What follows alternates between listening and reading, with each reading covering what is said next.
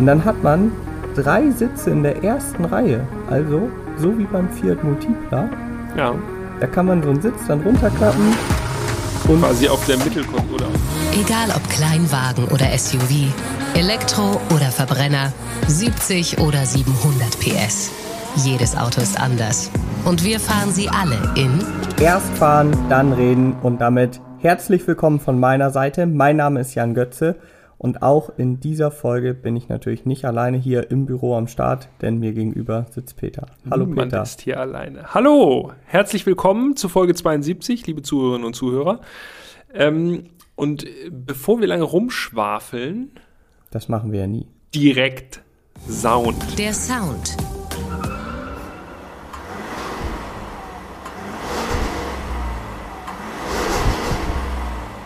Diesel. Mhm. Diesel und klingt auf jeden Fall kraftvoll. Das ist kein Vierzylinder, das glaube ich kann man schon ganz gut raushören. Es klingt sechszylindrig.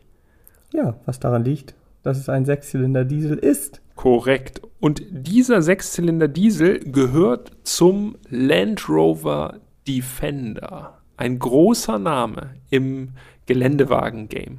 Allerdings. Und wir schaffen es auch in der 72. Folge nochmal eine neue Marke einzustreuen. Ja, Für mich dabei sollten wir doch eigentlich langsam alle durchhaben, ne?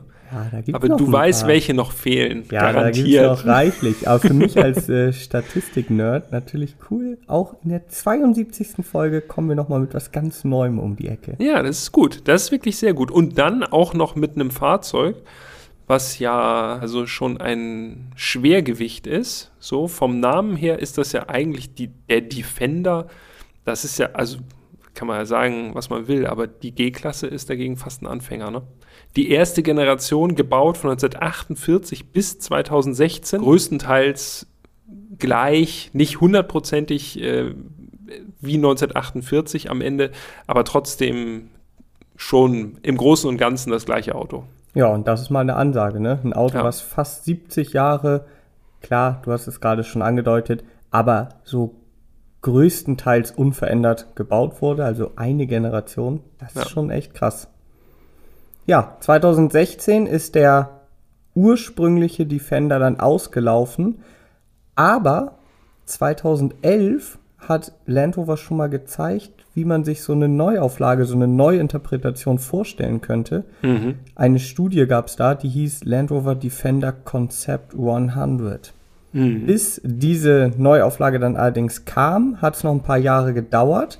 Äh, gezeigt wurde der Defender. Ja, in Defender-Maßstäben ging das fix, ne? Ja, eigentlich Zehn direkt. Jahre, Ja, zehn. Jahre später, zack, schon ist das neue Ding da. Ja, gezeigt wurde der neue Defender dann auf der IAA im September 2019 Mhm. und kam dann 2020 auf den Markt. Ja. Und da hat es erstmal mehr oder weniger einen Aufschrei gegeben, denn Wie immer, muss man ja eigentlich sagen. Ja, ne? klar. Also eigentlich Mustang Mach E Aufschrei. Immer Defender Aufschrei. Aufschrei. M3 Niere Aufschrei. Wir kommen noch dazu, was er mit dem alten noch gemein hat, aber ich glaube, die Fanbase war natürlich jetzt über die letzten knapp 70 Jahre irgendwie daran gewöhnt, ein, äh, ein gleichbleibendes Produkt zu sehen. Und klar, da bleibt es nicht aus, dass die Leute erstmal große Augen machen und sich den Kopf kratzen und sagen, na, was haben die denn jetzt gemacht? Allerdings, ja. Hinzu kam, dass äh, der neue Defender auch nicht mehr in Großbritannien gebaut wird. Auch das ist natürlich für die, äh, die eingefleischten Fans nur schwer zu verkraften. Er wird nämlich jetzt in der Slowakei gebaut. Ja. Ähm, und ich habe natürlich auch schon mal geschaut, äh, wie erfolgreich denn so dieser Defender in Deutschland ist. Ach, Zulassungszahlen? Ja. Ich finde das bei so Exoten ja, Ja. besonders interessant. Ja. Ja, stimmt. Wobei in Hamburg, also schreibt uns gerne podcast.autobild.de, wie es in eurer Region oder in eurer Stadt ist. Äh, Ich finde, in Hamburg sieht man den Defender, den neuen Defender, ziemlich häufig sogar. ja. Und soll ich dir sagen, wo man den noch häufiger sieht? Na? In Kapstadt. In Ka- Da war ich nämlich letztens im Urlaub Ja. und da habe ich mich gewundert, dass da wirklich extrem viele neue Defender unterwegs sind. Mhm. Ich hatte so ein bisschen die Vermutung, die hören unseren Podcast, denn da gab es Ah, noch ein paar mehr Exoten, wo ich gedacht habe, die sieht man hier fast nie. Ja, du hast mir Bilder geschickt. Genau. Ja, der Hyundai Staria. Der scheint da wirklich ein sehr beliebtes äh, Mietfahrzeug zu sein. Nicht ganz so luxuriös ausgestattet wie unser Staria, ähm, aber den habe ich da auch extrem häufig gesehen. Und natürlich den Suzuki Jimny. Also da gibt es scheinbar auch keine Lieferschwierigkeiten für einen Jimny in Kapstadt. Hm. Ja, so viel Okay. als kleiner Exkurs. Also äh, Exotendichte da sehr hoch. Jetzt aber wieder zurück nach Deutschland zu den Zulassungszahlen. Ja, Also 2020 gestartet. Ich, ich, habe dann ich mal. soll garantiert raten, oder? willst du? Ja, los. Ja. Klaro, 2020 gestartet. Jetzt habe ich zwei Zahlen hier. Einmal Mhm. die Gesamtzahl seit 2020 bis Ende 22 Mhm. und welches das erfolgreichste, beziehungsweise welches das erfolgreichste Jahr ist ja eigentlich egal, aber wie viel im erfolgreichsten Jahr zugelassen wurden, wie viele neue Defender. Ja, wir machen Gesamtzeitraum, also über zwei Jahre quasi. Oder es sind dann drei, Drei Jahre, Jahre sogar, ne? genau, 20, 21, 22. Ich würde schätzen, Gesamtzahl Defender in Deutschland verkauft über drei Jahre 6500. Krass, du bist echt, du hast letztes Mal schon Ich so habe gut geschätzt. ich hab nichts nachgeguckt. ja, das, Das, ist das Feld überlasse ich dir. bemerkenswert. Also Ja? 7600 sind es, Okay. aber ich Oh, finde, es ist schon, schon nah dran. Mhm. Ja, ich bin auch zufrieden, muss ich gestehen. Und das erfolgreichste Jahr Ja? war das vergangene Jahr, 2022. 3200 Stück. Ah, okay. Oh, er nimmt noch Fahrt auf sozusagen. Ja, vielleicht liegt das an der Hybridversion, habe ich mir gedacht. Plug-in Ja, Hybrid. vermutlich ja. Mhm. Gut, Ja, stark. so viel zu den Statistiken für jetzt.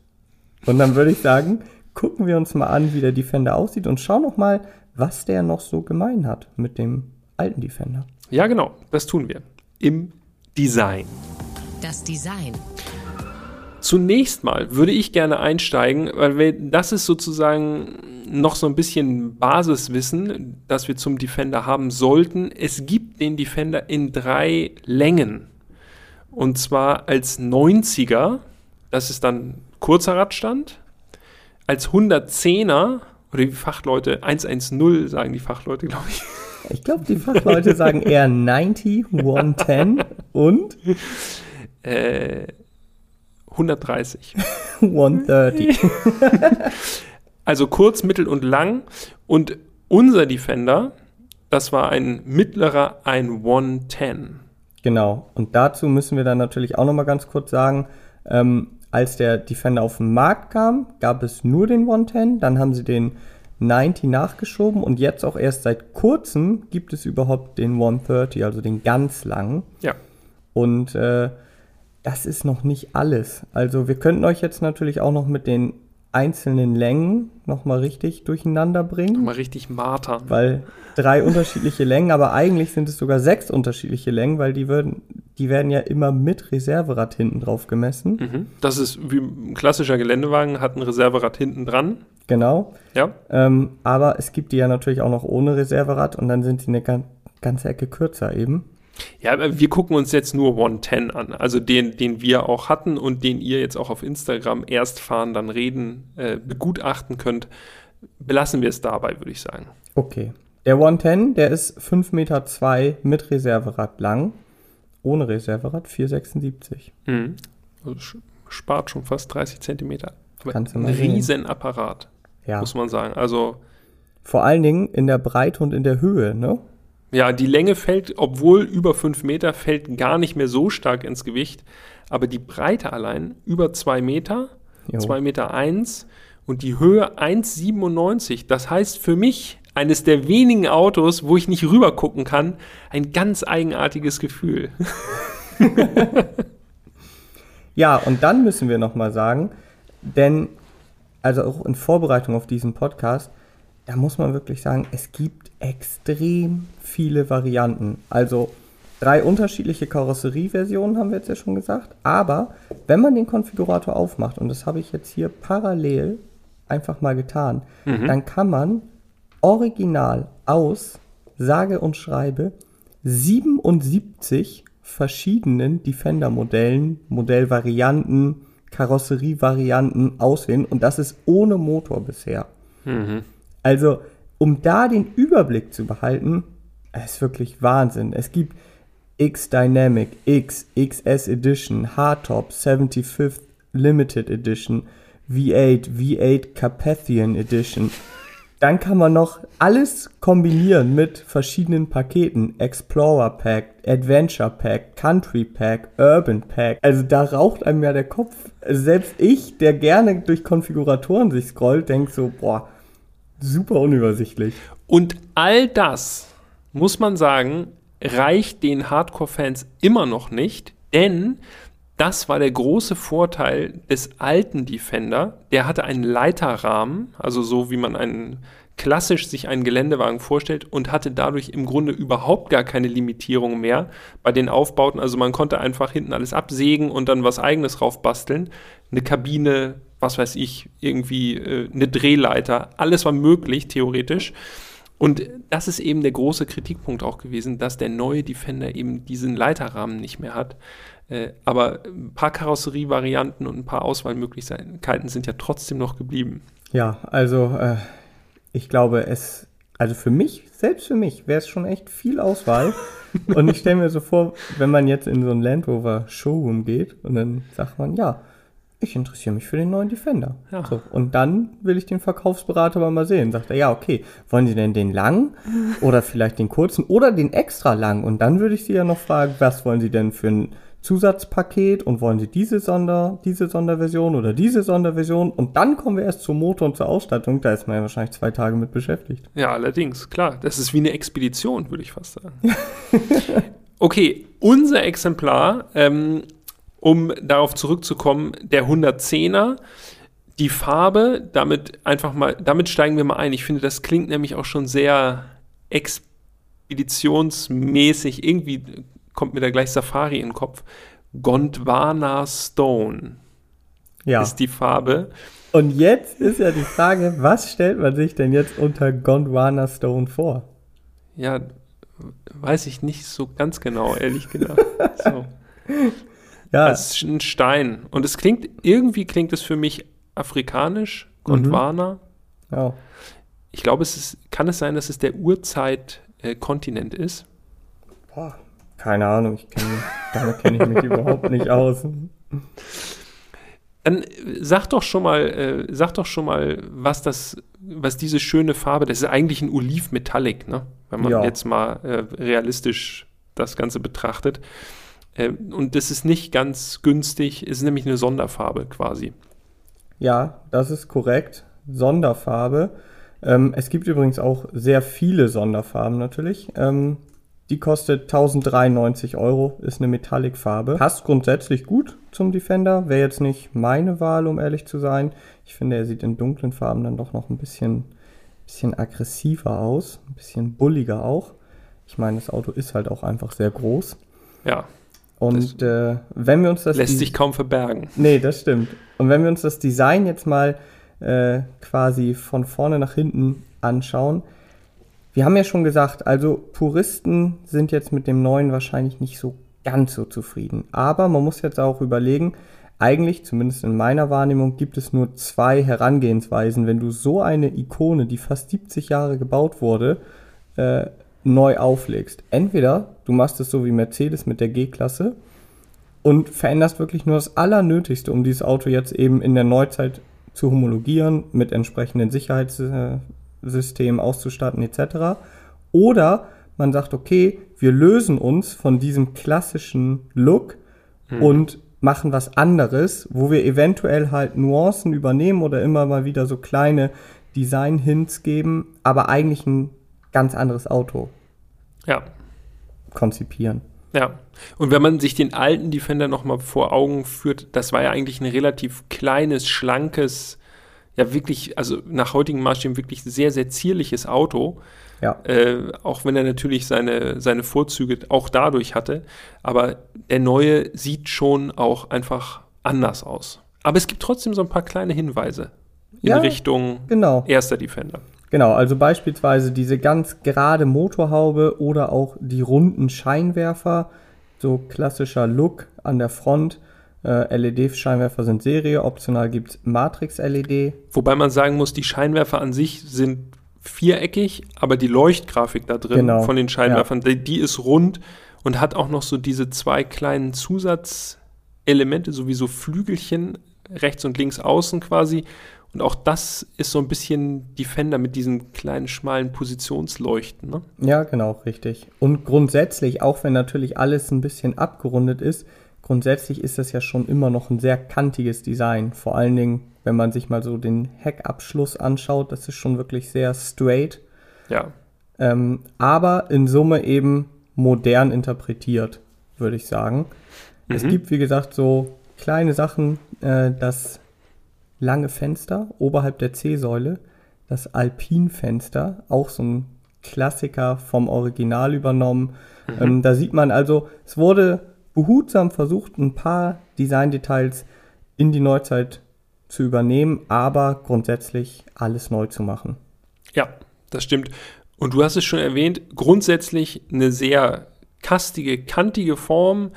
Ähm, was mir auffällt beim Betrachten der Bilder vom, vom neuen Defender ist, er hat scheinbar keine Stoßstange. Das finde ich ganz äh, bemerkenswert sozusagen, weil er sehr, sehr glatt dadurch an der Front wirkt, obwohl es da auch verschiedene, da wird mit verschiedenen Farben gearbeitet. Da gibt es so silbermatte Elemente so im Schürzenbereich, die dann so ein bisschen auf Unterfahrschutz hinweisen könnten zumindest. Ich weiß nicht, ob man damit wirklich irgendwie jetzt übers Geröll schleifen will. Ich würde es eher nicht machen, wenn es meiner wäre. Aber man sieht schon, äh, man hat versucht, den so ein bisschen äh, anders zu gestalten als so ein Standard-SUV. Ja, das auf jeden Fall. Dazu gehören für meinen Geschmack auch die Trittbretter auf der Motorhaube. Die ist ein ganz entscheidendes Designmerkmal, zumindest wenn man äh, mal näher an einem Defender dran war. Und diese Trittbretter, das ist so Riffelblech-Optik. Da kann man also auf die Motorhaube raufsteigen. Bist du raufgestiegen? Nein. Ich auch nicht. Jetzt bereue ich es mittlerweile sogar. Aber in der Garage, also draußen hätte ich es jetzt nicht unbedingt gemacht, in der Straße aufs Auto steigen, dann kommt bestimmt gleich Polizei. Und in der Garage war einfach kein Platz.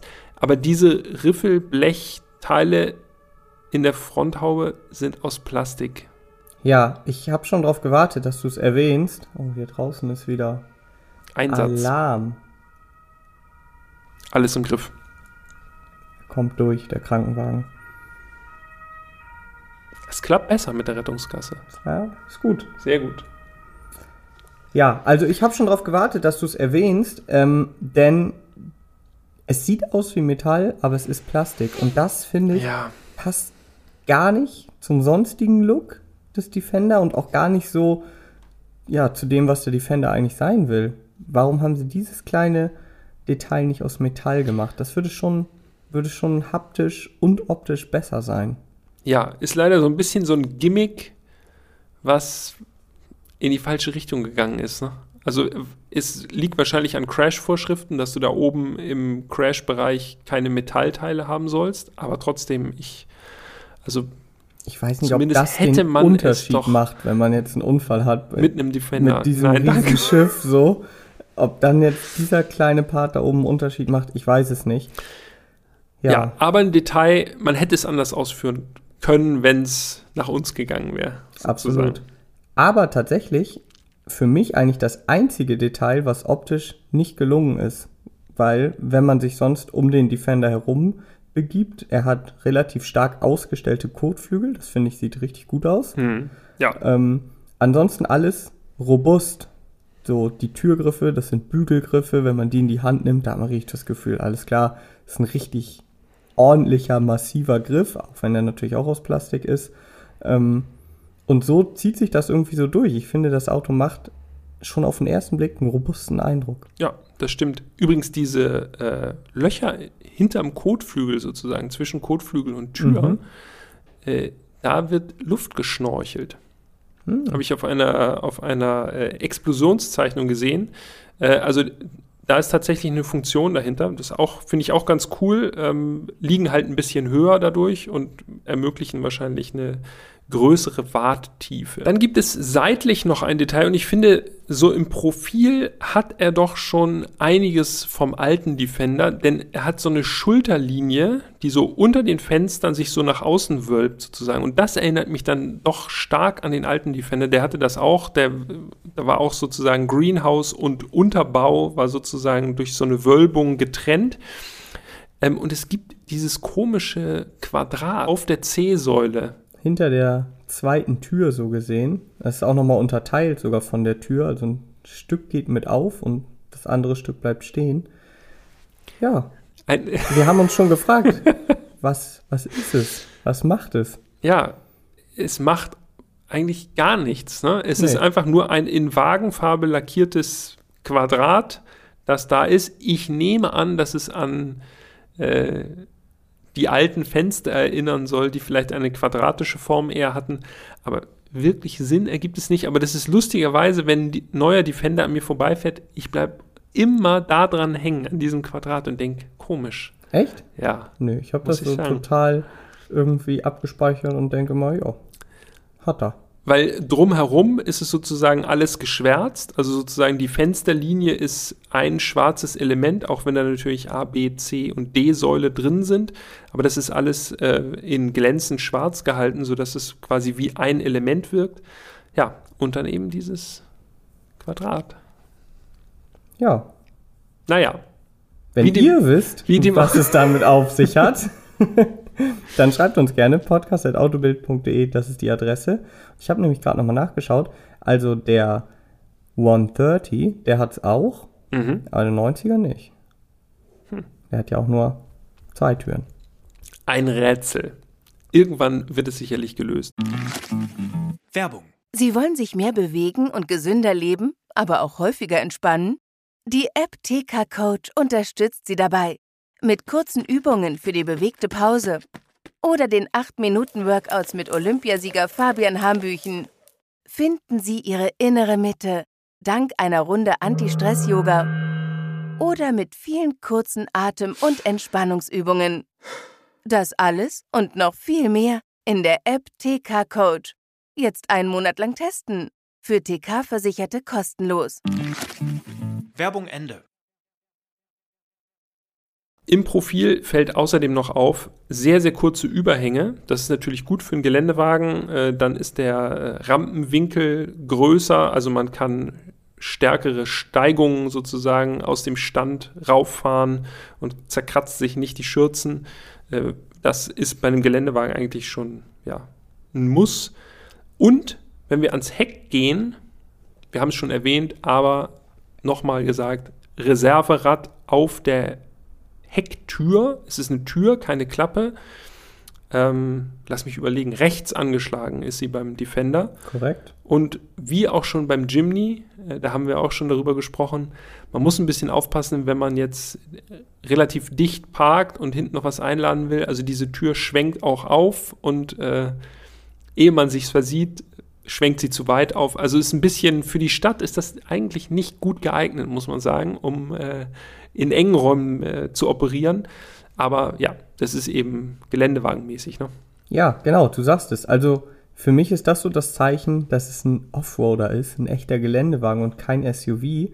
Die haben das auch in der Regel nicht. Wobei, es gab ja eine Ausnahme, mhm. habe ich extra nochmal nachgeschaut, den ersten VW Touareg. Den gab es optional mit so einem Reserverad hinten auf der Heckklappe. Okay, und dann schwenkte die Tür auch auf? Nee, Oder? das Reserverad schwenkte zur Seite und die Klappe ah, ging hoch. Mit so einem Bügel, ne? Genau. Ja. So, und wenn man sich das jetzt mal überlegt, heutzutage, du hast es ja gerade gesagt, also G-Klasse, klar, Jimny, die haben es auch. Aber jetzt stell dir mal irgendwie so ein Q7 vor oder Q5 zum extrem wuchtigen Reserverad. Das passt irgendwie nicht, ne? Würde nicht unbedingt passen. Nee, das stimmt. Aber beim Defender macht es schon wirklich, macht es schon eine gute Figur. Ja, absolut, auf jeden Fall. Zumal das ein vollwertiges Reserverad ist. Also letztendlich ist da das gleiche Reserverad montiert, was auch auf dem Auto drauf ist. Ja. Also als Reifen und Rad. Ähm, und nicht irgendwie nur so ein Notrad. Das stimmt. Aber halb richtig, denn bei unserem Fahrzeug war es etwas anders. Da war das Reserverad nämlich ein äh, 22 Zoll Rad, Korrekt. also sehr, sehr groß, nicht ganz so geländewagenmäßig im Look, aber aufgezogen waren Winterräder. Genau. 20 Zoll große Winterräder. Hast du das Radreifenformat? ja, habe ich. Ah, ein Glück. 255 60 R20. Okay, also 60er Querschnitt, das ist schon, finde ich, irgendwie sieht das auch auf dem Geländewagen irgendwie schöner aus, wenn da richtig Gummi auf der Felge ist. Ne? Ja, das stimmt.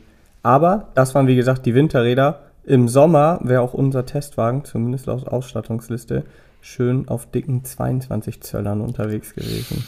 Okay. Schwarz natürlich, wären die Felgen dann auch. Äh, und unser Fahrzeug hatte auch eine schwarze Dachpartie und diesen sogenannten Black Pack für schwarze Schriftzüge. Sieht Ja. ganz gut aus. Optional gibt es das Dach auch in weiß, habe ich nachgeschaut.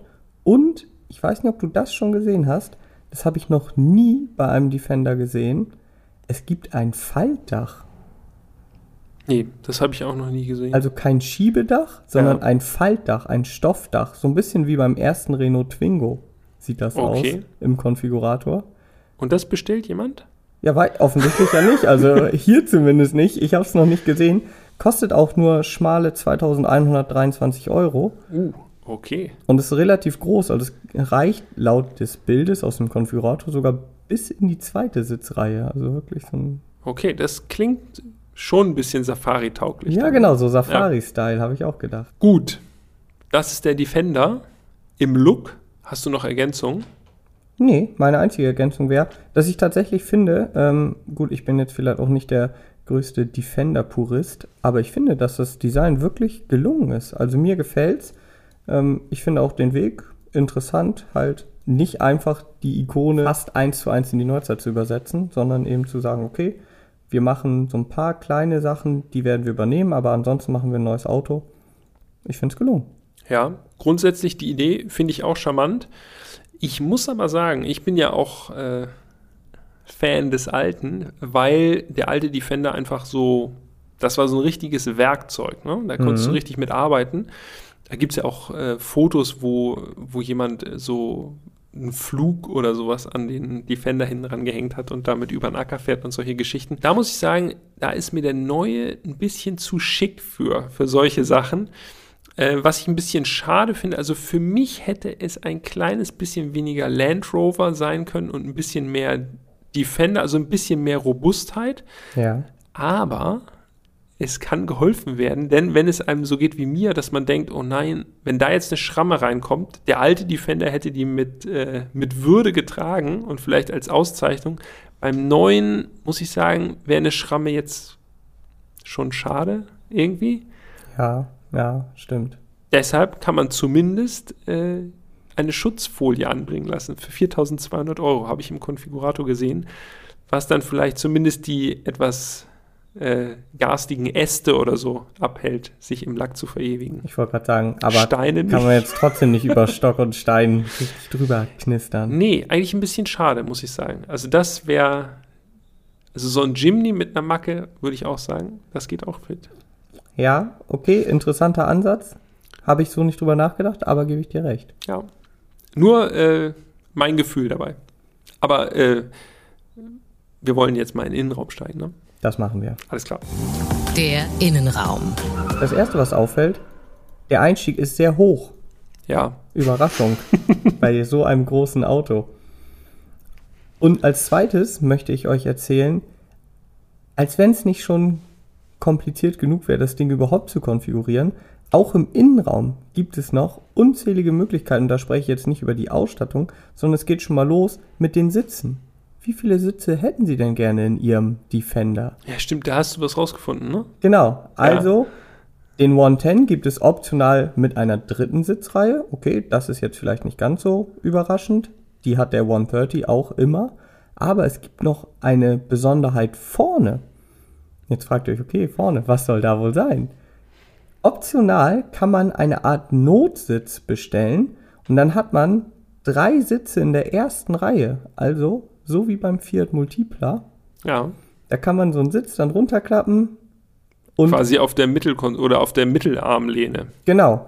Aber das ist nur eine Konfigurationsmöglichkeit. Alternativ kann man auch konfigurieren einen Durchgang, also damit man dann eben aus der ersten bequem in die zweite Reihe äh, rübergehen kann, ohne dass man das Auto verlässt.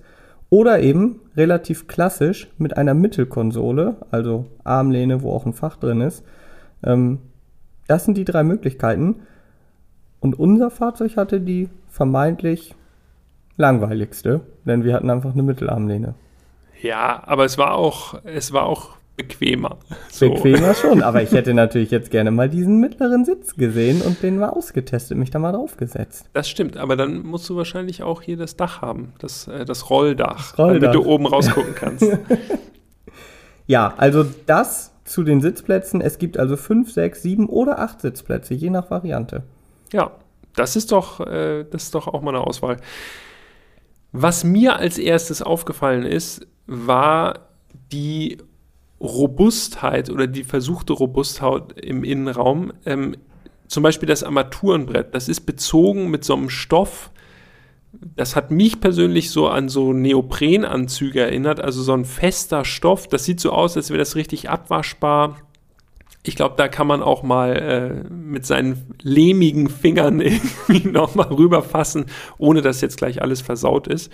Fand ich ganz gut. Ein bisschen Fashion, aber trotzdem, glaube ich, hat es noch äh, so, einen, ja, so einen praktischen Charakter gehabt. Ja, das ist witzig, dass du es sagst. Mich hat das so ein bisschen an diese, diese Softshell-Jacken erinnert, Ja, äh, die Oberfläche.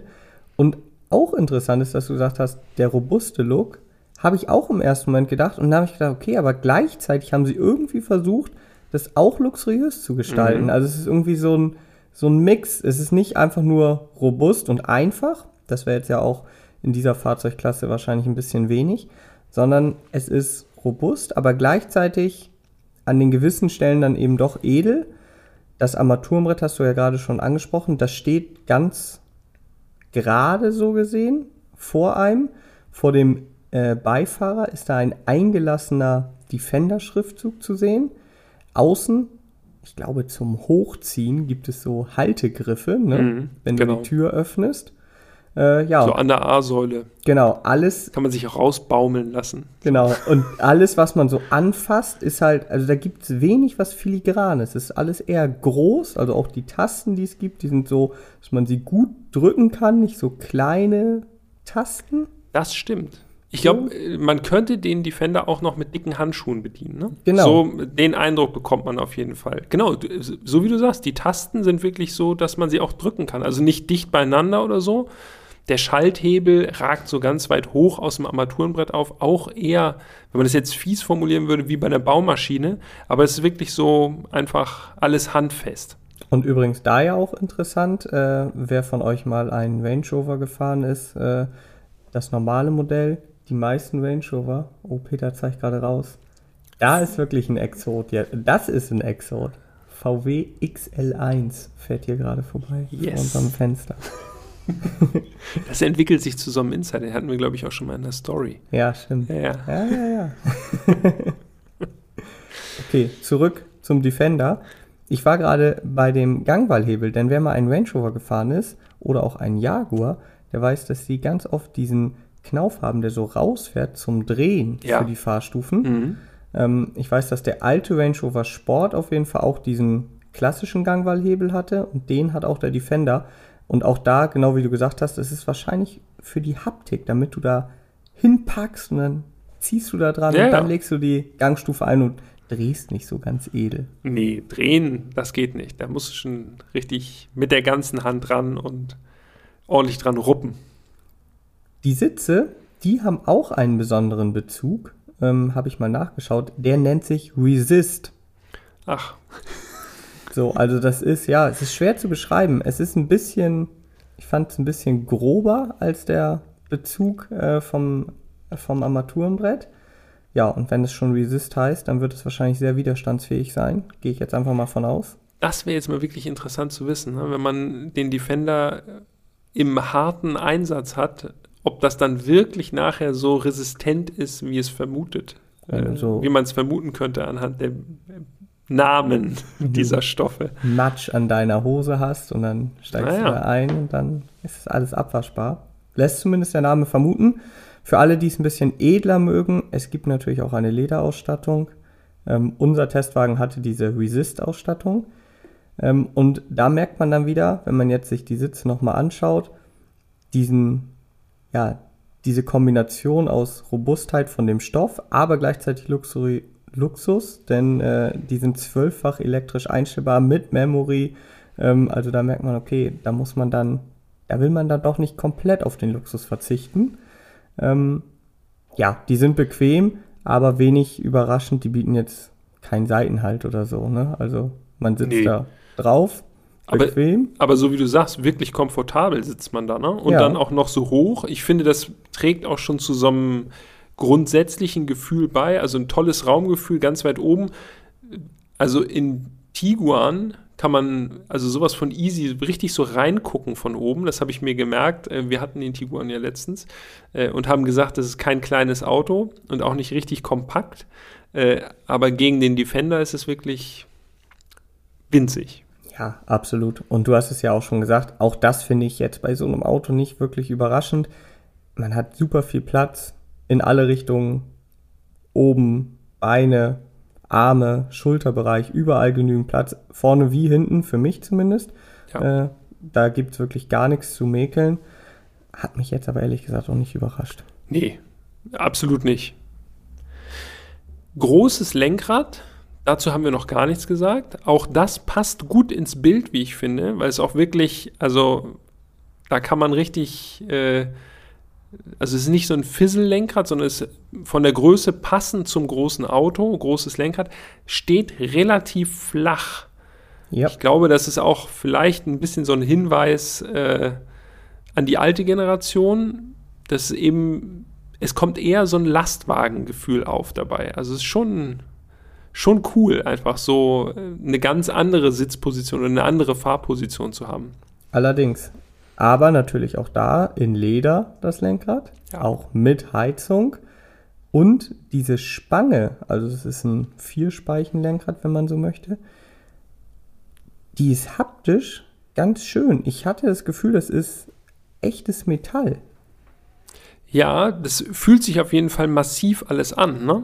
Es kann natürlich auch einfach gut galvanisiert sein, aber von der Haptik her auf jeden Fall wirklich sehr, sehr schön. Nicht einfach so äh, Billo-Plastik da rein geklatscht. Das ist wirklich gelungen. Und was auch gelungen ist, finde ich, ist das Infotainment. Denn man hat ein 10 Zoll Touchscreen in der Mittelkonsole, der wirklich einfach zu bedienen ist. Das hatte ich so nicht in Erinnerung. Äh, ich weiß, dass ältere Range Rover zumindest, da habe ich teilweise echt lange dran rumgedrückt, bis ich da war, wo ich hin wollte. Das hatte ich jetzt hier überhaupt nicht. Sehr einfach. Ja, und von der Größe her, du sagtest 10 Zoll, absolut ausreichend, vermisst man nicht einen größeren Bildschirm. Äh, einfach gut. Gut eingebaut. Es wirkt auch nicht so, fand ich jedenfalls, als hätte man jetzt so super, super viel Wert darauf gelegt, dass das jetzt besonders fancy sein muss, sondern es war einfach sehr funktionsorientiert. Und das finde ich eigentlich immer sehr charmant, wenn das nicht so wenn da nicht irgendwelche verrückten Grafiken die ganze Zeit ablaufen und so, sondern es ist einfach eine Bedieneinheit so. Ja. Und unterhalb des Touchscreens, da ist auf jeden Fall auf der linken Seite eben der Gangwallhebel und auf der rechten Seite ist Klimabedienung und auch die ist natürlich einfach zu verstehen, aber die hat eben sehr große Tasten, da kann man einfach drauf drücken. Man hat zwei Drehdrücksteller für die Temperatur und eben auch für die ansonstigen oder die sonstigen Klimaeinstellungen. Das ist alles sehr gut gelöst und sehr einfach zu verstehen. Ja. Mit einer ganz großen Ausnahme, die mich wirklich in den Wahnsinn getrieben hat. Ich weiß schon, worauf du hinaus willst. Ich habe dich auch, ich habe dir auch Bescheid gesagt schon, weil ich wirklich verzweifelt bin. Wir hatten den Defender ja, als es ziemlich kühl war, das sieht man auch an den Fotos, da liegt sogar noch Schnee. Und Junge, Junge, ich habe schon gedacht, ich will mal Sitzheizung anmachen. Das war wirklich frostig, wenn man so eingestiegen ist, nach einer Frostnacht. Und ich habe gesucht und gesucht, wirklich wie ein Bekloppter. Wo macht man diese Sitzheizung an? Am Sitz? Nein. Im Infotainment? Nein. Es gab noch die Möglichkeit, so an den Temperaturdrehreglern, da konnte man drücken, aber da ist nichts passiert. Normalerweise hätte ich gedacht, da versteckt sich die Sitzheizung. Man drückt und dann wechselt sozusagen die Funktion auf Sitzheizung. Nichts, gar nichts. Ende vom Lied. Der Defender hatte gar keine Sitzheizung. Jedenfalls unsere nicht. Ich wollte gerade sagen, unser Testwagen nicht. Du hast mich dann ja auch noch äh, auf die Suche geschickt und hast gesagt, ich finde das nicht, guck du mal. Ich habe gedacht, naja, wenn Peter es nicht findet, werde ich es wohl auch nicht finden. Hab auch bestimmt zehn Minuten alles durchgesucht und alles getestet. Hätte auch vermutet, dass wenn man eben auf diesen Temperaturdrücksteller nochmal drauf drückt, dass man dann vielleicht Sitzheizung auswählen kann. Pustekuchen ist nicht. Gab's nicht. Wäre aber eigentlich so. Haben wir dann nämlich gegoogelt. Wir haben dann wirklich Genau. äh, mal geguckt, ob es sein kann, dass es trotzdem Sitzheizung gibt, nur unser Fahrzeug das nicht hat. Ja, und so war es. Ähm, Es ist schon eine verrückte Idee gewesen, fand ich. Also so ein funktionales Draußen-Auto ja, und dann keine Sitzheizung. zumal wir ja Lenkradheizung hatten Genau, die war super. und Die auch eine gut. beheizte Frontscheibe, was Ja. auch mega ist.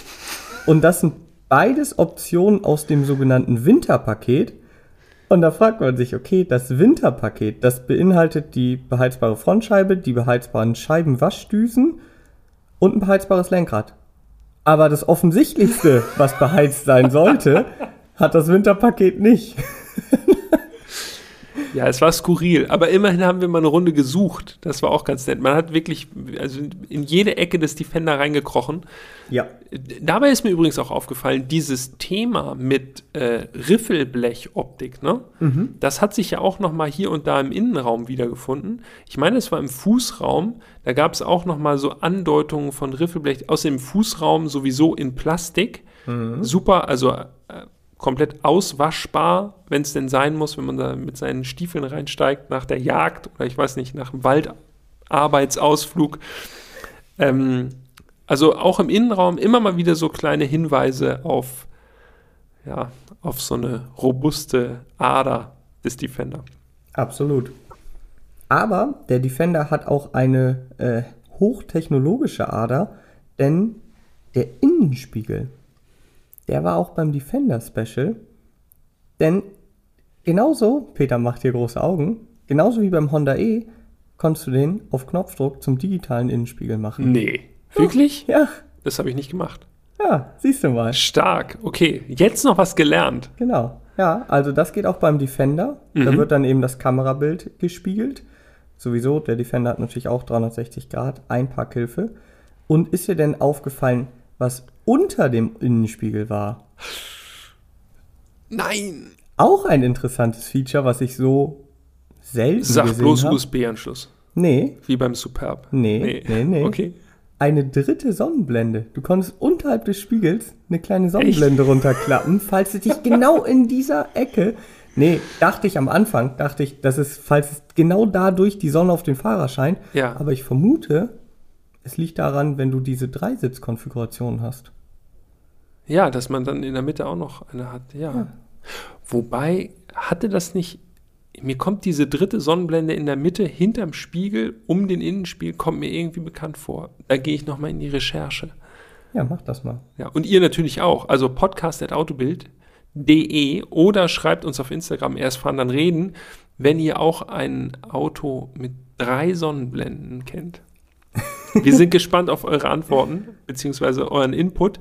Und ich muss an dieser Stelle nochmal ganz kurz sagen, weil ich äh, muss es hervorheben, Gondwana ist der Superkontinent der Urzeit. Du hattest recht. Ich ziehe meinen imaginären Hut. Und den könnte man eventuell in den Kofferraum laden, denn der Kofferraum des Defender ist riesengroß. Jo, allerdings.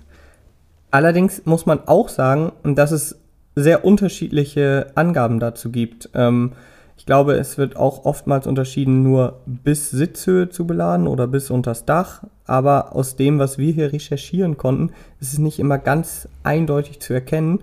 Plus, dann gibt es auch noch Testwerte, die sind sogar teilweise noch größer als das, was Land Rover selber angibt.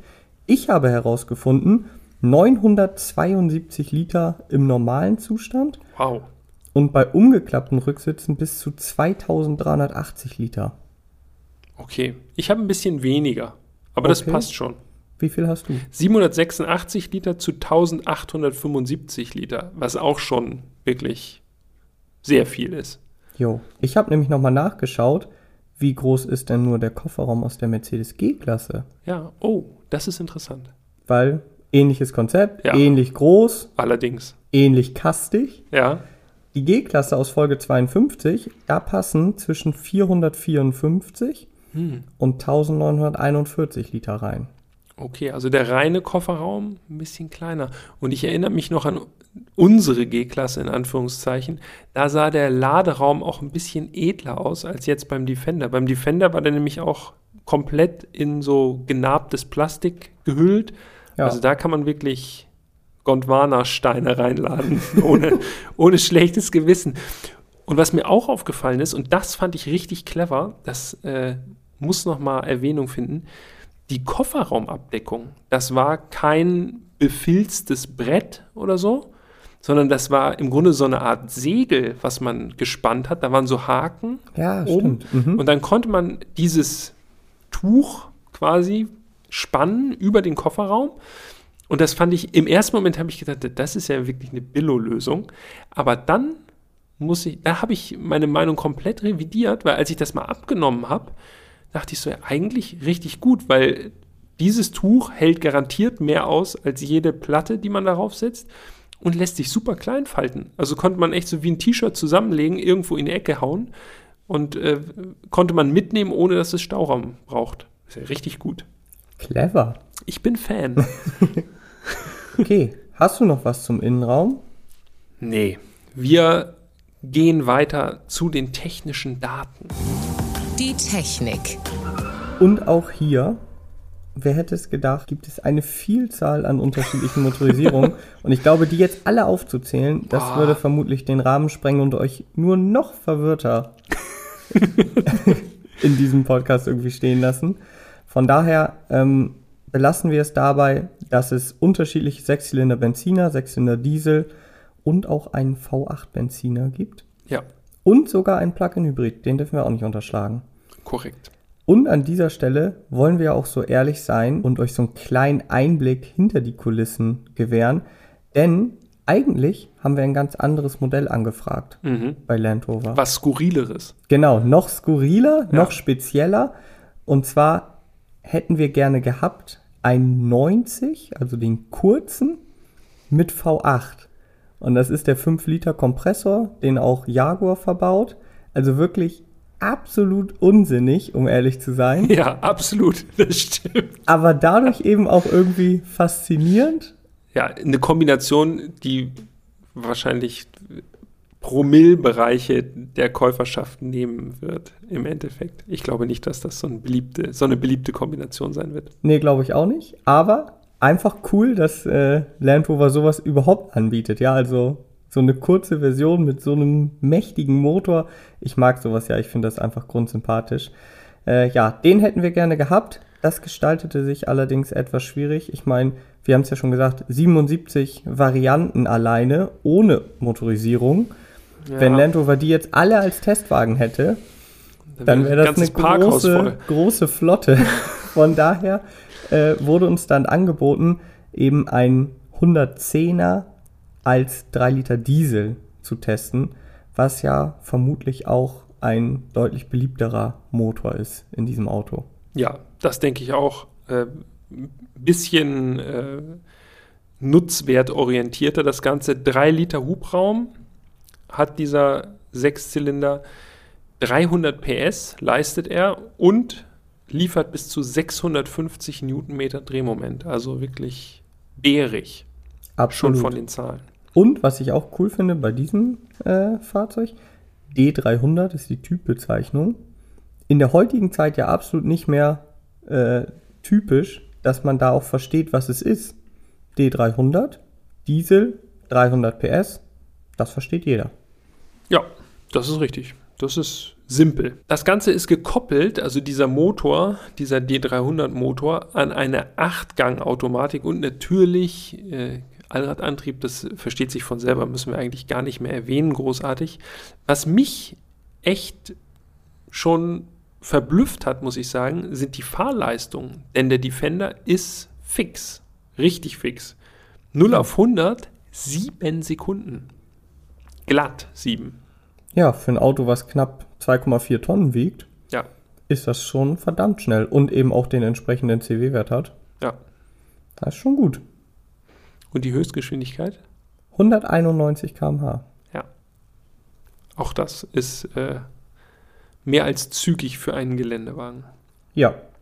Der Verbrauch ist angegeben ungefähr bei 9 Litern auf 100 Kilometer und das für Ob wir das geknackt haben? vermutlich ja nur einer von uns. Ne?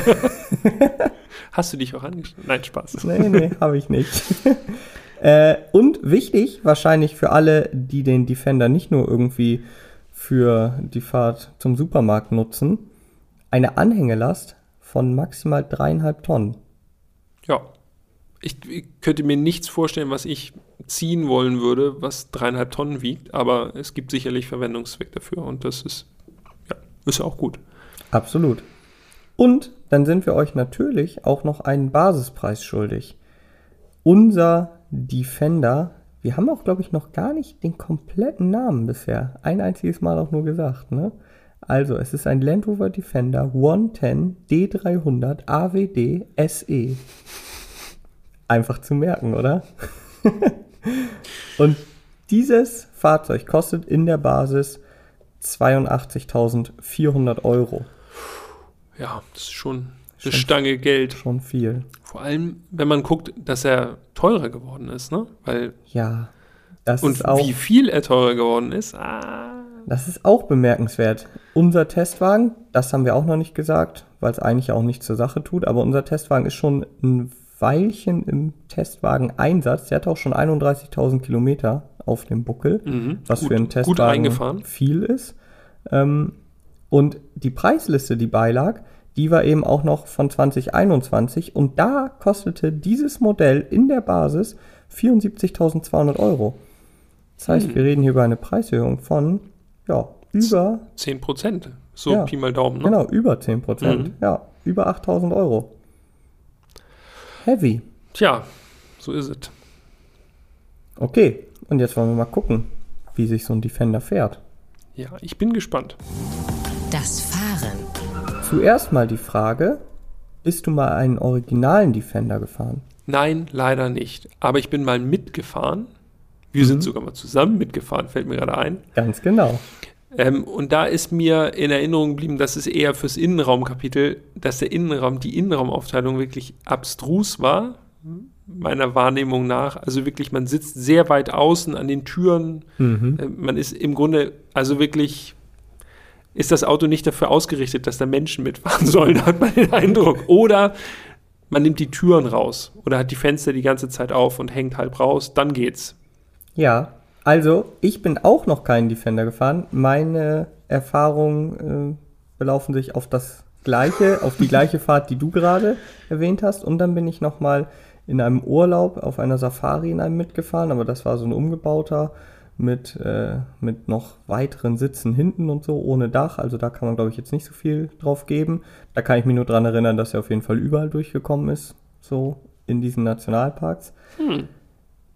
Bei unserer Fahrt ist mir noch wirklich im Gedächtnis geblieben, das fühlte sich alles ganz schön laut und klapprig an, um ehrlich zu sein. Ja, also man hat richtig gemerkt, das Auto will eigentlich eher ins Gelände und hat auf der Straße eigentlich gar nichts verloren. Wir sind damals sogar über Autobahn gefahren, ne? Genau. Das war, So 110, 120 und das boah, ey, das ist ja hier eine Geräuschkulisse wie bei den meisten Autos bei 250 oder drüber.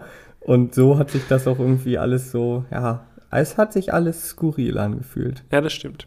Ja, So viel als Vorwort, um mal zu gucken, wie sich denn dann der neue im Vergleich fährt.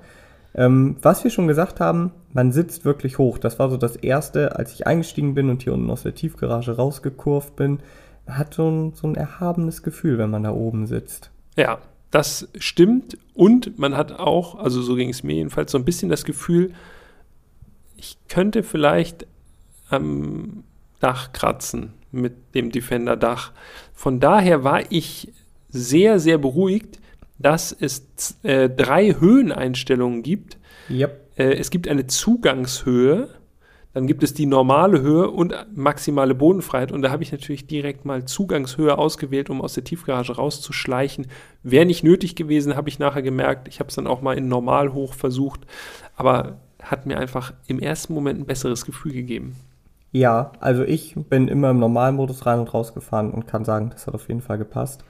Was ihr daran jetzt natürlich schon gemerkt habt, äh, der Defender hat eine Luftfederung. Ja, korrekt. Und das würde ich an dieser Stelle einfach schon mal vorwegnehmen. Muss ich wirklich sagen, fühlt sich sehr, sehr gut an. Gar Mhm. kein Vergleich zum Originalen. So, also Ja. was den Fahrkomfort angeht. Man sitzt auch auf der Autobahn super entspannt. Äh, die Geräuschkulisse ist leise. Es fährt sich wirklich komfortabel. Für einen Geländewagen darf man ja nicht vergessen. Die Windgeräusche, würde ich sogar sagen, sind weniger als bei der G-Klasse, wo die Scheibe ja nun auch sehr, sehr äh, steil steht. Und so kann man mit dem Defender wirklich easy peasy längere Strecken zurücklegen. Ja, lustig. Genau das habe ich mir auch aufgeschrieben zur Autobahnfahrt. Wobei die Frontscheibe des Defender ja doch relativ äh, Pkw-mäßig ist. Also im Gegensatz zur G-Klasse ist das schon eine normaler stehende Windschutzscheibe. Aber du hast vollkommen recht. Äh, super komfortables Reiseauto. So im Großen und Ganzen. Und dieses Luftfahrwerk, da habe ich mich nochmal bei unserem Kollegen Rolf Klein, äh, dem Allradspezialisten, nochmal erkundigt. Der hat mir gesagt, dass dieses Luftfahrwerk auch dazu dient, Verschränkungen im Gelände zu simulieren. Also sozusagen, das eine Rad ist komplett eingefedert und auf der anderen Seite muss man ausfedern, dann verschränkt sich ja so ein Leiterrahmen naturgemäß und das simuliert der neue Defender halt dadurch, dass das Luftfahrwerk so eingestellt ist, auf der einen Seite reingedrückt das Rad und auf der anderen pumpt es das Fahrwerk raus. Also die Offroad-Fähigkeiten, das sagt zumindest unser Kollege Rolf Klein, da können wir einen Haken dran machen. Er ist wirklich sehr, sehr kapabel. Sehr gut. Ja, das ist immer so ein bisschen schade, denn äh, das müssen wir an dieser Stelle natürlich auch ganz klar sagen. Ähm, wir waren nicht mit dem Defender im richtigen Gelände unterwegs, ne? Ja, das stimmt. Ist in der Hamburger Innenstadt und auch äh, ein paar Kilometer drumherum ist es einfach sehr, sehr schwierig, richtiges Gelände zu finden, wo auch noch alle begeistert sind, dass wir dann da fahren. Ja, das ist vor allen Dingen immer ein Problem. Natürlich könnte Ja. man jetzt irgendwo mal versuchen, querfeld einzufahren, aber das würde wahrscheinlich Mhm. nicht jeder so gerne sehen. Ja. Ähm, aber lass uns trotzdem noch so ein bisschen über die Goodies sprechen, die denn an Bord sind. Also klar, Ja. permanenter Allradantrieb, logisch, äh, Verteilergetriebe, zweistufig, sperrbare Differentiale, Hinterachssperre, Bodenfreiheit auch noch interessant. 29 Zentimeter, das ist auch schon echt ziemlich viel. Ähm, Böschungswinkel 38 Grad. Ich bin jetzt kein absoluter Geländeexperte, aber ich weiß, dass das viel ist. Dafür reicht's. Genau. Ähm, und was es auch noch gibt, es gibt dieses sogenannte Clear Side Ground View. Da kannst du äh, quasi auf dem Bildschirm die Motorhaube so durchsichtig machen und kannst dann Ah, Bilder vom Untergrund sehen. ja, damit du weißt, wo das Loch ist, Genau. in das du jetzt gerade reinfahren willst Ja. oder nicht. Ja, Das hat Land Rover speziell entwickelt. Ähm, also man merkt schon, eigentlich, wenn man ganz ehrlich ist, sind wir natürlich, wir beide, dem Defender überhaupt nicht gerecht geworden, weil wir sind halt damit durch die Stadt gekurvt und ein bisschen auf die Autobahn. Aber wir hätten, wir hätten eigentlich irgendwie in so eine Grube fahren müssen oder ich so. sag dir, 80% der Defender werden wahrscheinlich genau das machen, was wir gemacht haben und kein bisschen mehr. Wahrscheinlich sogar noch mehr als 80 Prozent. Ja. also wir haben eigentlich den echte Welttest gemacht, aber das, wofür das Auto entwickelt wurde, Ja. das äh, haben wir nicht getestet. Nee. Aber wir können natürlich trotzdem weiter darüber sprechen, wie sich der Land Rover Defender auf der Straße fährt. Und ich muss noch was zur Lenkung sagen. Du hast ja schon gesagt, komfortabel. Wir waren schon bei reisetauglich. Luftfahrwerk ist gerade super angenehm. Ich fand auch die Lenkung war für einen Geländewagen erstaunlich präzise. Das hätte ich so nicht erwartet. Schon schwergängig. Äh, Also man musste schon mit Kraft lenken, aber das finde ich eigentlich immer ganz sympathisch. Ist ja auch ein großes Auto, das wäre auch wirklich skurril, wenn das so eine labbrige Lenkung wäre. Ja, das wird gar nicht passen. Aber, aber diese Präzision für einen Geländewagen, also auch zügig gefahrene Kurven, fühlten sich dafür, dass man so einen hohen Schwerpunkt hat und dass so viel Auto um einen rum ist, fühlten sich echt ganz gut an Ja, im Defender. ich fand, genau wie du sagst, ich fand das Feedback eben auch entsprechend gut, wo man wirklich das Gefühl hatte, man weiß, was das Auto macht. Es passt alles zum Auto. Und mein eigentliches Highlight war der Motor. Mhm. Also Sechszylinder Diesel ist sowieso, finde ich, ist einfach ein schöner Antrieb generell. Und dieser Motor im Speziellen sehr, sehr drehmomentstark untenrum. Also man muss das Auto überhaupt nicht ausdrehen. Man kann wirklich immer so auf dieser Drehmomentwelle, wie man so schön sagt, surfen. Mhm. Ähm, die Achtgang-Automatik passt für mich perfekt zum, ja, es ist ja schon eher ein ruhiger Charakter, so der Ja, Defender. also super Getriebe, oder? ja, mega gut. Also hat genau so geschaltet, wie ich mir das vorge... Also wie ich selber geschaltet hätte. Das hat man, finde ich, wirklich sehr, sehr selten bei einer Automatik, dass die mal... Dass man so richtig das Gefühl hat, ja, da hätte ich jetzt... Genauso hätte ich es jetzt auch gemacht, so anhand der Gaspedalstellung. Also hat mir richtig gut gefallen. Hat mir fast noch besser gefallen als der Motor. Ja, die unteren Gänge sind eher kurz übersetzt. Ne? Das Ja. Getriebe schaltet relativ schnell hoch, was aber eben überhaupt gar kein Problem ist, weil der Motor ja wiederum so drehmomentstark ist. Diese 650 Newtonmeter, das passt. Also dieser Antrieb, auch wenn ich natürlich einfach aus Interesse gerne mal den V8 fahren würde, aber ich glaube, dieser Antrieb, der passt schon richtig, richtig gut zum Defender. Also sehr Ja. schöner, sehr schöner Motor, sehr schönes Getriebe. Und hast du auch, also wir sprechen ja über einen Sechszylinder, ne? Ich habe Mhm. äh, auf der ersten Fahrt bin ich also wirklich bewusst ganz seidig gefahren, habe das genossen, wie ruhig alles auch ist. Und dann musste ich auf der Landstraße muss ich einmal einen Überholvorgang starten und habe also einmal alles abgerufen und ich habe mich ich habe mich wirklich erschrocken, was, was dann zustande kam, weil es wirklich der Sound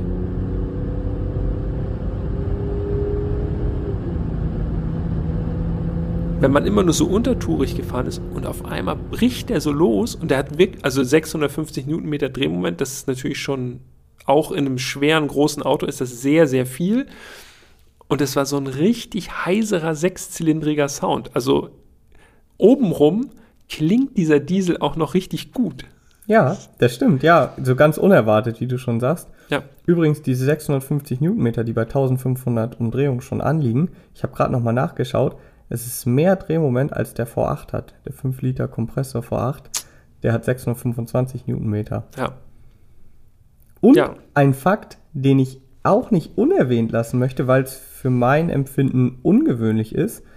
Äh, Land Rover hat die Motorenpalette umgestellt beim Ja. Defender und ursprünglich gab es Vierzylinder Diesel, den D200 und den D240 und die sind aus dem Programm geflogen und wurden durch Sechszylinder Diesel ersetzt. Also D200 und D250 sind der gleiche Motor wie in unserem Testwagen, dem D300, nur eben in niedrigeren Ausbaustufen.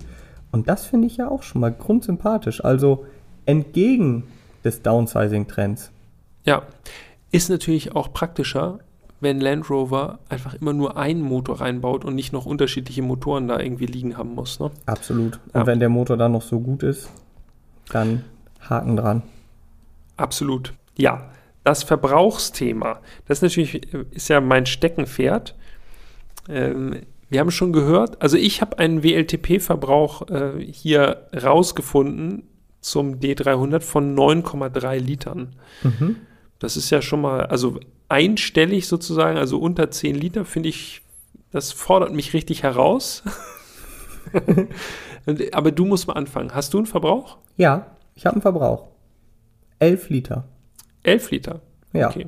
Und da war wahrscheinlich auch Autobahn und alles Genau, mit dabei. ohne Stadt. große Anstrengung, Mhm. weder in die eine noch in die andere Richtung. Also Autobahn so 150, das fand ich beim Defender eigentlich eine ganz angenehme Reisegeschwindigkeit. Ja, in der Stadt eben normal gefahren und dann bin ich bei 11 Litern rausgekommen. Okay. Womit ich jetzt sagen würde, ich auch zufrieden bin, denn wie gesagt, A, Sechszylinder Diesel und B, ein Auto, was eben 2,4 Tonnen wiegt. da finde ich, ist das schon in Ordnung. Ja, das ist ein Riesenapparat. Ähm, ich habe mich wie immer angestrengt. Mein Peter Sparverbrauch, da bin ich auf 9,5 Liter gekommen. Okay, Das war äh, fast Punktlandung. nur anders spaßig. Äh, genau, fast eine Punktlandung. Also da hätte man wahrscheinlich noch irgendwie dieses Überholmanöver auf der Landstraße, das hätte man dann skippen müssen. Dann wäre man wahrscheinlich bei 9,3 gelandet. Aber so realistisch gefahren, so im Mittel, bin ich bei glatt 10 gelandet. Also, und da habe ich jetzt nicht, bin ich nicht super sparsam gefahren, so Autobahn 120, 130 mal. Und finde ich auch wirklich akzeptabel Ja, ist gut für einen, für einen so großen Motor in einem so großen Auto. Also da können wir einen Haken dran machen. sind wir uns einig. Er kann sogar noch sparsam. Sollen wir zum Fazit kommen, oder was? Ich würde sagen, es ist Zeit für das Fazit. Ja, okay. Das Fazit. Ich war ja am Anfang so ein bisschen skeptisch mit, ja, der sieht so ein bisschen so aus, mehr so auf Fashion gemacht, mehr schick, mehr SUV als Geländewagen. Jetzt haben wir die Geländeeigenschaften natürlich nicht äh, berücksichtigen können. Aber ich muss sagen, mir hat es im Endeffekt doch ganz gut gefallen, dass er so viel SUV war, wie er es ist. Also ähm, dieses komfortable Fahren, das wirklich, also auch so wie du sagst, 150 auf der Autobahn, das fühlte sich jetzt nicht so an wie im alten Defender. Das hätte man wahrscheinlich damit auch gar nicht äh, managen können. Und das Fahren an sich fand ich einfach, einfach super gut. Das hätte ich nicht erwartet bei einem Defender. Ich dachte, das wäre rumpeliger, hat auch wenig geknarzt und geknackt. Das wirkte auch von der Verarbeitung, wirkte das als wirklich solide. Auch das hätte ich ehrlich gesagt nicht erwartet. Ich dachte, das wäre eher so eine rappelige Bude. Ja. Also echt ein wertiges Auto. Ich war ganz erstaunt. Ja, da war ich jetzt weniger drüber erstaunt, um ehrlich zu sein, weil ich finde halt auch schon vorher, ohne dass ich es gefahren bin, der Preis, wenn du Ja, für so einen Preis jetzt nicht ein wertiges Auto bekommst, hätte ich schon gedacht, okay, dann läuft aber einiges verkehrt. Also ich fange mal mit den positiven Sachen für mich an. Also ich finde den Defender optisch ja richtig gelungen. Also mir gefällt das Auto extrem gut. Wenn ich es mir aussuchen könnte, auch wenn es absolut unpraktisch ist, ich finde den als 90er irgendwie noch cooler. Das ist einfach so ungewöhnlich, so ein kurzer, aber breiter Klotz, sieht irgendwie geil aus. Außerdem sticht das Auto auch immer noch aus der Masse heraus, also positiv. Ich gucke mich oder ich drehe mich immer noch um, wenn ich einen Defender hier sehe, was bei der G-Klasse jetzt nicht mehr immer der Fall ist, einfach weil man sie hier in Hamburg auch sehr, sehr häufig sieht. Ähm, den robusten Eindruck, den du erwähnt hast, da gehe ich auch komplett mit. Also man hat wirklich so, auch wenn man fährt, das Gefühl, ja, den kann ich gar nichts aufhalten, ne? Ob es nun schneit oder regnet oder stürmt oder ich nun über unbefestigte Straßen fahren muss, alles egal. Ich kann überall, also wenn ein Auto effektiv irgendwo hinkommt, dann wird er da hinkommen. So. Gleichzeitig finde ich, fährt er auch wirklich komfortabel, ähm, angenehm, bietet viel Platz, ordentliche Ausstattung und an gewissen Stellen auch echt moderne Technik so. Ähm, und dem entgegen steht dann aber für mich eben der hohe Preis. Also 80 bis 100.000 Euro ähm, sind einfach schon eine Hausnummer. Und da gibt es für mich persönlich andere SUVs, die ich kaufen würde. Nämlich welche?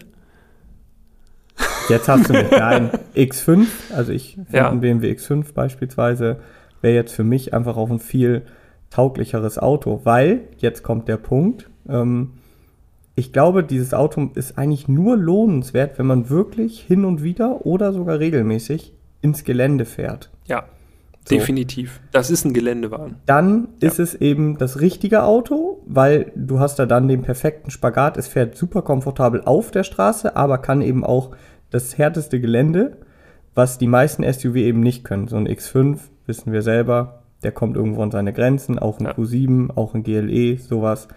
Das geht alles. Bis zu einem gewissen Grad können die auch Gelände, je nach Bereifung natürlich auch, aber irgendwann müssen die dann einfach äh, die Segel streichen.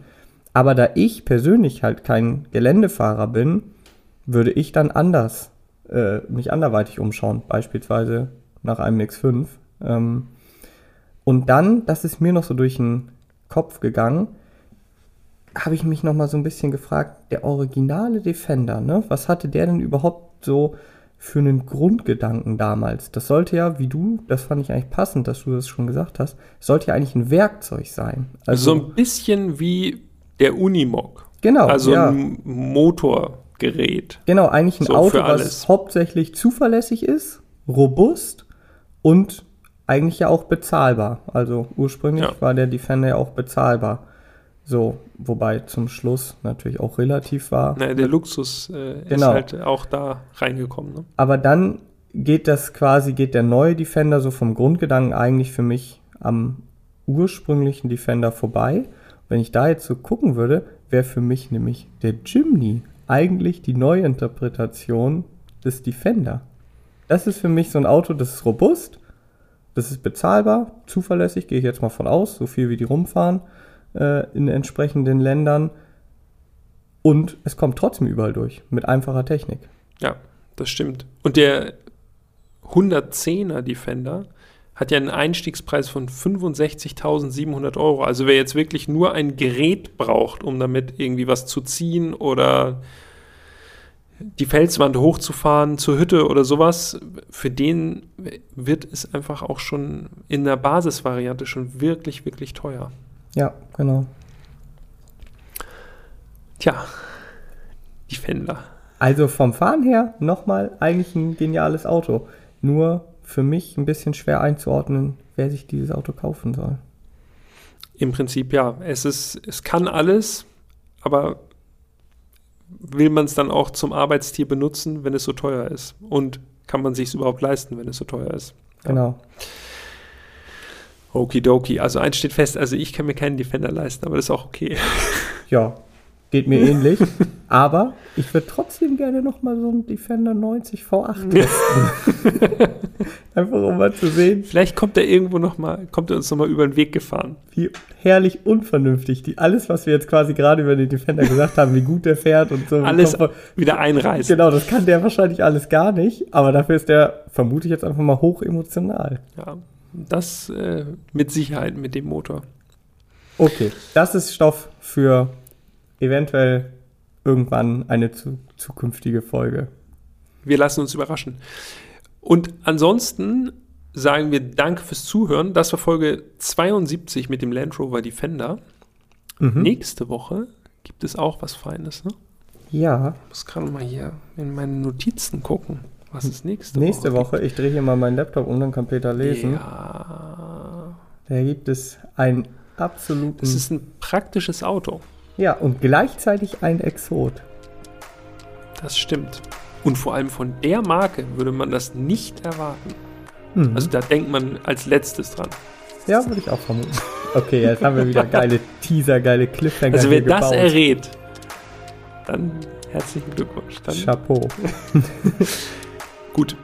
Alles klar. Jan, vielen Dank für heute. Vielen Dank fürs Zuhören und ich sage schon mal Tschüss bis nächste Woche. Ja, auch Dank an dich.